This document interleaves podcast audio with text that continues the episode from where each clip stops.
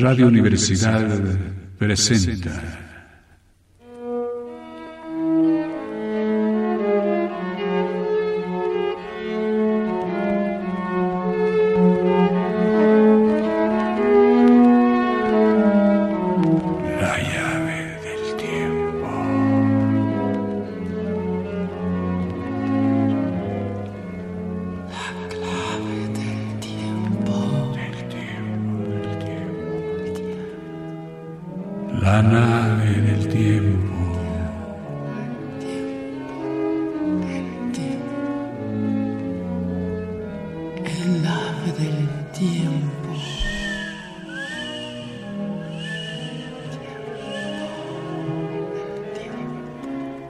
De Angelina Muñiz Huberman. Las urnas, las urnas, las urnas.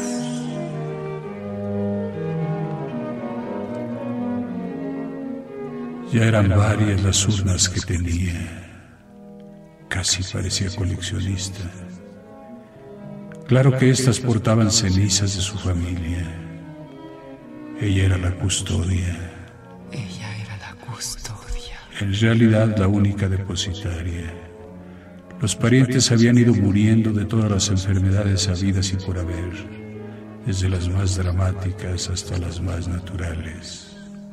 Desde las más dramáticas hasta las más naturales.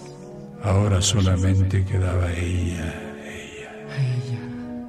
Ahora solamente quedaba ella. y no sabía qué hacer con estas últimas cenizas.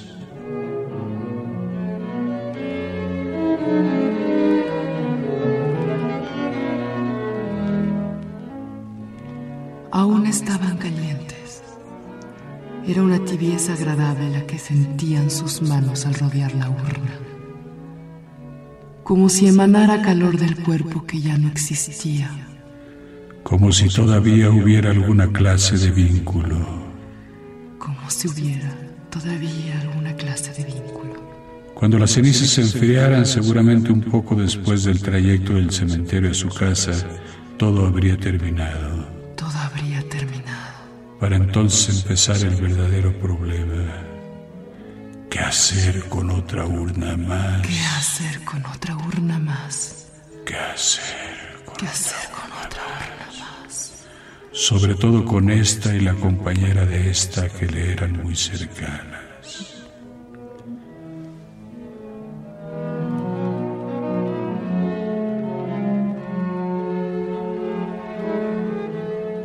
Familia había ido muriendo en desorden. No había respetado el orden genealógico, ni los sentimientos, ni los Ni los deseos, sentimientos, ni los proyectos. ni los deseos, ni los proyectos. Por ejemplo, murieron antes hijos que padres. Murieron antes hijos que padres. Hubo suicidas que no tomaron en cuenta lo que sentirían los sobrevivientes o que lo calcularon mal.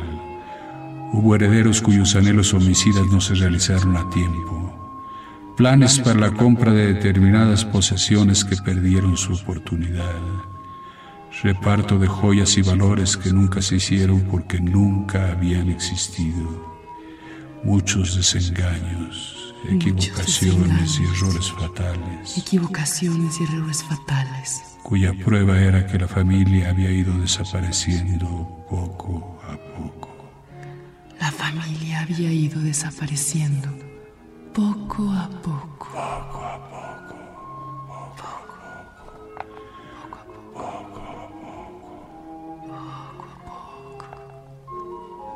A todo había escapado Idolina que sentía el peso no tanto de la urna, sino de ser la última de la familia.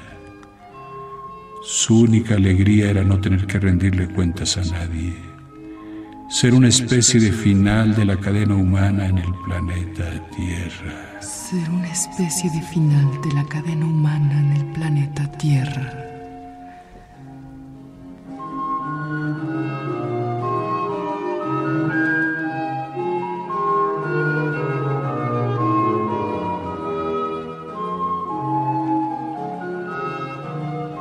Podría pisar las ruinas y hacer lo que quisiera. Comer a cualquier hora y dormir en cualquier parte. En fin, la absoluta libertad. ¿Libertad? De quien está solo. Sí, libertad. Porque nadie cambiará un deseo pero no, no libertad, porque se puede caer en la apatía y por lo tanto en no hacer lo que se quisiera hacer. Por todos los caminos se llega al de la quiebra de la voluntad.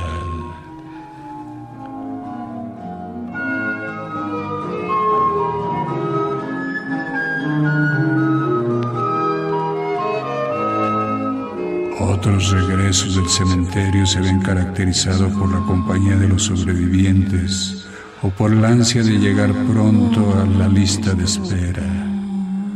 Hoy no. La medida del tiempo se había roto.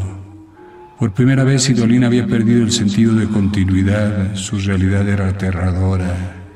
Ella era la última. ¿Qué hacer entonces? Por ser la última tendría que enfrentarse a varias posibilidades. Primero, seguir defendiendo el buen nombre de la familia. Segundo, olvidar el buen nombre y divertirse de lo lindo. Tercero, caer en la absoluta depresión. Cuatro, continuar como si nada. Cinco, probar cada una de las posibilidades y después elegir.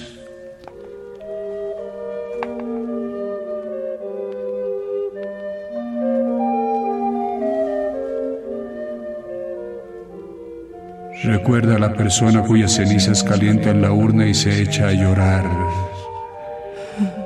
No puede ser haberlos perdido a todos, especialmente el cuerpo de estas cenizas. ¿Con quién hablará por teléfono ahora? Porque sin embargo tiene que contar. ¿Cómo preguntarle a quien ya no está qué hacer con sus restos? Nadie había dejado dicho nada esbozando una sonrisa, musita para sí. Esto ya no importa. Ahora la situación ha cambiado. No hay ni deberes ni importares. Vive libre albedrío. Y Dolina, optimista y tal vez para poner en orden, elabora otra lista mental sobre qué hacer con estas cenizas. Se le ocurre lo siguiente. Primero, Guardarlas en la casa junto a las otras de la colección. Segunda. Arrojarlas en algún lugar, ya sea romántico, afectivo o asociativo. Mutable. Aire guagua. Por el fuego ya han pasado. O inmutable. Tierra, completando así el ciclo de los cuatro elementos. Nacional o extranjero. Tercero, no decidir nada hasta que logre el asentamiento de sus emociones. Pero lo primero, etiquetarlas y ponerles nombre para no confundirlas con las demás. Aunque aquí de nuevo esbozo una sonrisa ante la inutilidad de las acciones humanas. Y Dolina está casi segura de que la decisión interna ya está tomada y de que la urna irá a ocupar su lugar en la fila al fondo y en lo alto del armario, como corresponde. Como corresponde. Siente de nuevo la consoladora y agradable tibieza de las cenizas, que durará un poco más del trayecto a la casa. Está empezando a crear una relación con sus urnas bien amadas. No podrá separarse de ellas. Vivirán a su lado.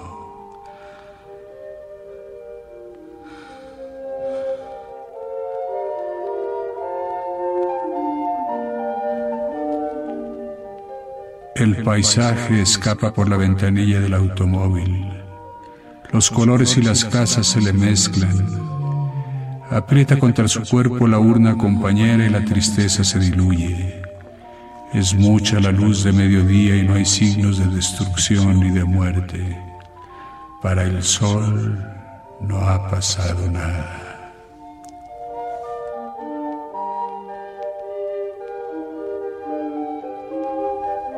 Cuando el automóvil se detiene ante la casa, desciende lentamente con su urna abrazada. Abre la puerta del jardín. Camina pisando las losas fronterizas del césped. Contempla la valla de rosales y se deleita en el perfume que agita una leve brisa. Coloca por un momento la urna en el suelo mientras busca la llave de la entrada principal. Recoge la urna y entra como castellana en su castillo. Por fin es la dueña. Ha llegado su momento. Por fin es la dueña. Por fin. Por fin es la dueña. Ha llegado su momento. Su momento. Ha llegado su momento. Su momento.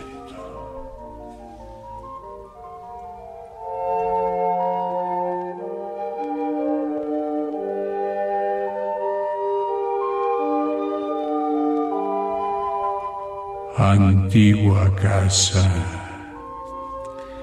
Casa de varias generaciones atrás con blasones y cuadros señoriales,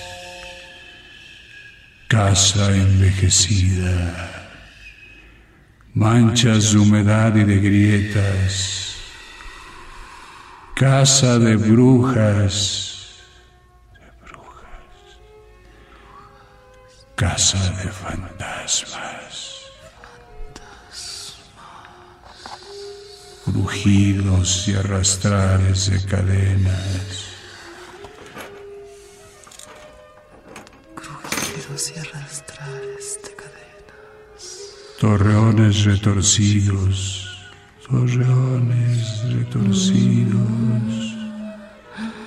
Balcones de hierro forjado. Escaleras majestuosas y escaleras de caracol Cuartos escondidos. Cuartos escondidos. Cuartos secretos. Túneles. Pasadizos. Que Idolina se conoce como la palma de la mano. Casa que en épocas de poco dinero fue usada para filmar películas de misterio y que sacó de apuros a la familia. Casa bondadosa. Casa bondadosa. Sinónimo de sus habitantes, de la historia de sus habitantes, de sus pesares, de sus gozos, de sus nimiedades, de sus alucinaciones, toda ella enterita para Idolina, para Idolina,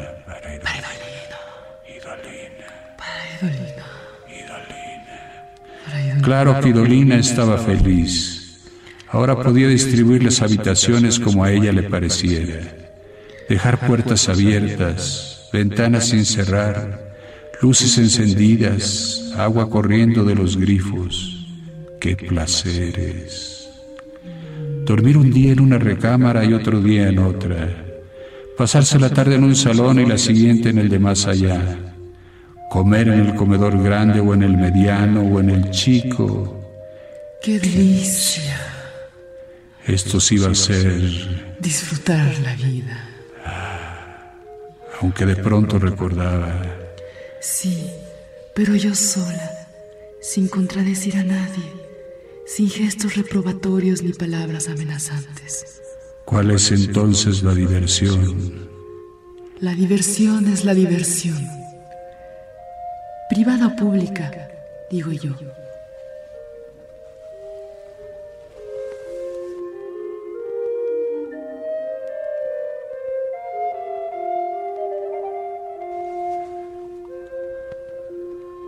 Luego de varios días de diversión pura, Idolina empezó a echar de menos sobre todo los ocupantes de las dos últimas urnas que era con quienes más había discutido y quienes más la habían atosigado, a quienes más quería pero de quienes más se había alejado, es decir, sus padres. Sacó las dos urnas del armario y las puso en una mesita frente a ella. Se acomodó en el sofá y empezó a hablar con sus padres les hizo las preguntas habituales sobre el clima, cómo se sentían, qué necesita, etcétera. qué necesita. Al no obtener respuesta dejó de verlos y abrió el libro que estaba leyendo, pero por alguna razón no pudo concentrarse en la lectura y se sentía observada, como cuando estaban vivos. Dio media vuelta a las urnas y fue lo mismo. Entonces decidió guardarlas en el armario y olvidarse de ellas.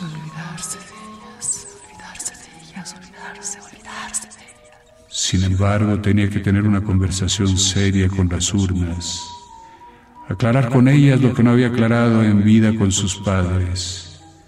Así que otro día intentaría conversar con ellas. Después de todo el tiempo ya no contaba para Idolina y podía estirarlo o encogerlo a su gusto. Afortunadamente nadie la esperaba.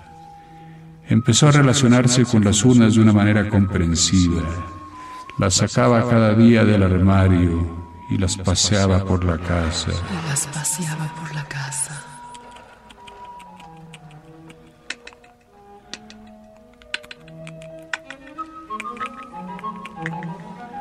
Las dejaba un rato en el jardín para que tomaran el sol. Y si llovía, clavaba un paraguas en tierra para protegerlas. Después de ocuparse de ellas, notó que las cenizas mejoraban de aspecto, con lo cual Idolina ya no sentía remordimientos de tenerlas encerradas el resto del día. Su relación con los padres también mejoraba y ya no le preocupaba tanto que lo observaran detenidamente. A continuación pensó que sería buena idea hacer lo mismo con las demás urnas y que abuelos, tíos, primos y sobrinos se lo agradecerían y tendrían la oportunidad de distraerse un poco.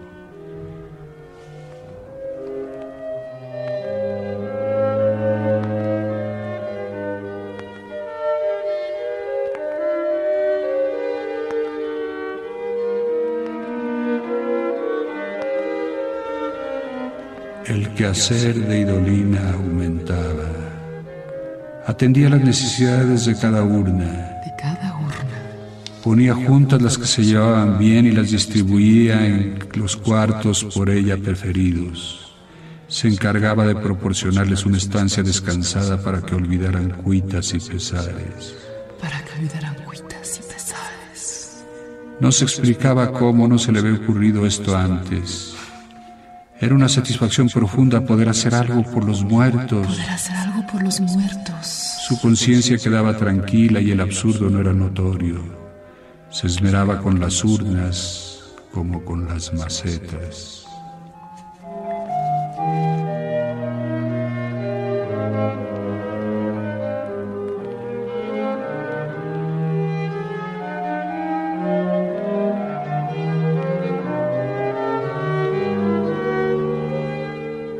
Las cenizas habitantes de las urnas empezaron a fortalecerse y adquirir buen color. Parecían el arco iris dispuesto a no desaparecer.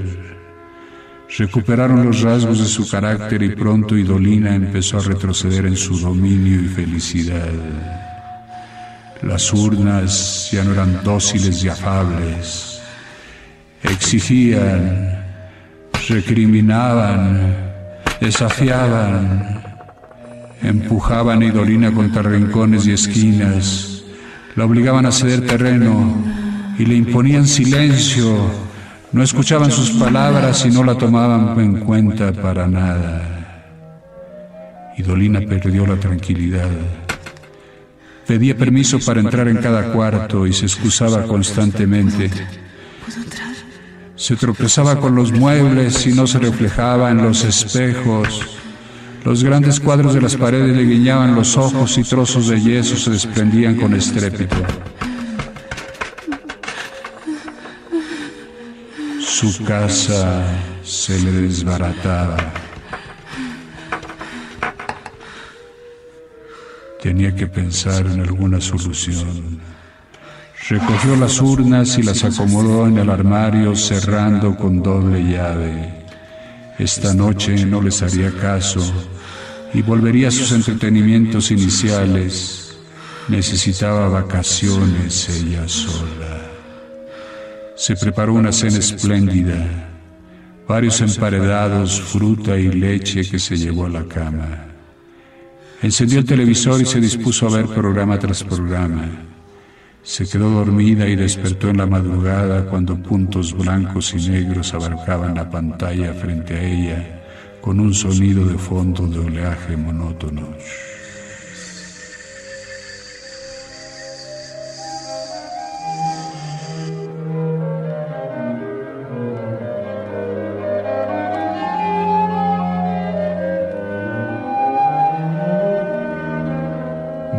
Reconcilió el sueño y obsesivamente pensaba en qué hacer con las urnas.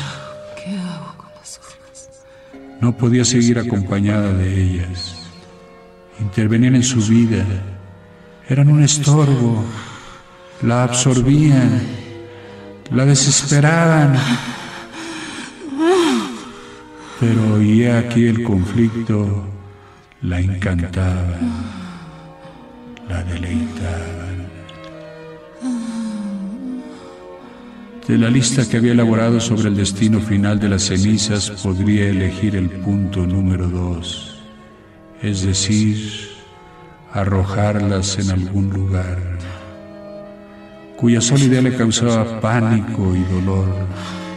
Tendría que pensar en el lugar apropiado para cada urna y eso era mucho esfuerzo. ¿Por qué no dejarlas como habían estado siempre en lo alto del armario y bajo llave? ¿Por qué no dejarlas como habían estado siempre? ¿Por qué no dejarlas como habían estado siempre? En lo alto del armario. En lo alto del armario, bajo llave. Y bajo llave. Bajo llave. ¿Por qué no dejarlas como habían estado siempre? En lo alto del armario y bajo llave. Bajo llave. Pues no, una vez instalada la duda no podía desecharla. ¿Y cuándo surgió la duda? ¿Cuándo surgió la duda? Cuando trajo la última de las urnas, la de su madre, quien después de muerta aún le dictaba órdenes y aún dirigía su vida.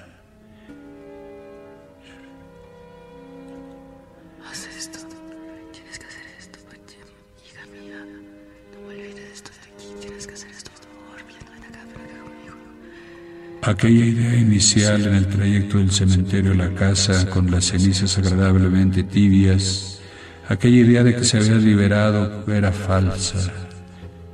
Ahora estaba más atada que nunca a su madre.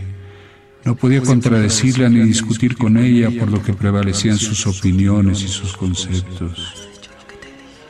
Lo que pensaba era de acuerdo a lo que su madre hubiera querido que ella pensara y así sucesivamente hasta provocarle náuseas.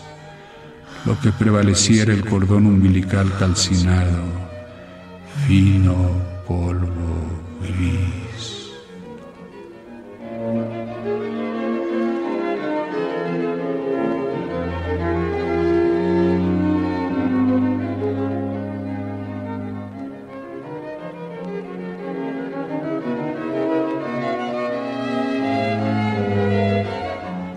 Situación no tenía remedio.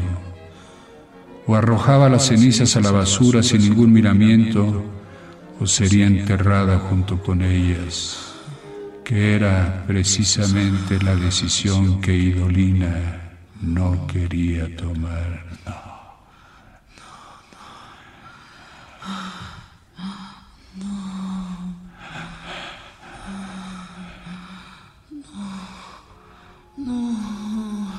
Claro que una solución intermedia era abonar con ellas el jardín. Las rosas se lo agradecerían y también la familia convertida en perfume delicioso.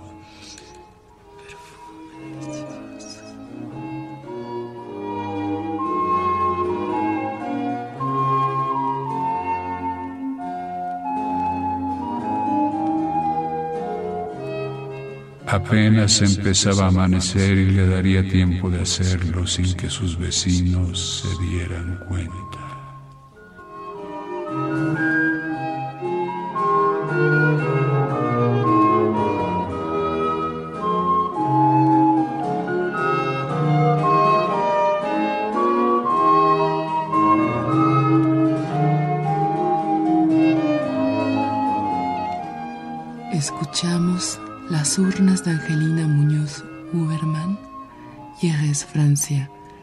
1936. Pertenece a toda una rama española que se desgajó durante la Guerra Civil de 1936. De manera similar a la mayoría de los integrantes de la generación hispano-mexicana, se educó en México. Es doctora en letras por la UNAM, donde realiza labores de investigación y docencia desde 1963. Ha recibido los premios Magda Donato, Javier Villaurrutia y Fernando Geno. Narradora y poeta, Angelina Muñoz Huberman concibe la escritura como un absorbente gozo de los sentidos y del alma, de la memoria y del tiempo. Siempre lúdica, lo mismo al establecer sus propias reglas de puntuación que al usar con flexibilidad los géneros, sus temas oscilan entre la mujer, en situaciones extremas y no exentas de un humor cruel, y la cabala.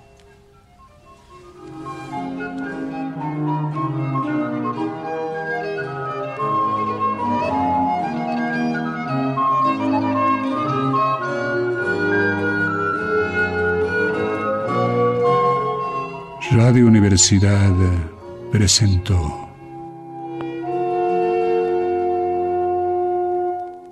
La llave del tiempo. La clave del tiempo. La nave del tiempo. El ave del tiempo. Narración, producción y dirección Juan López Moctezuma. Voz femenina. Karim Burnett. En los controles técnicos, Carlos Zorrilla.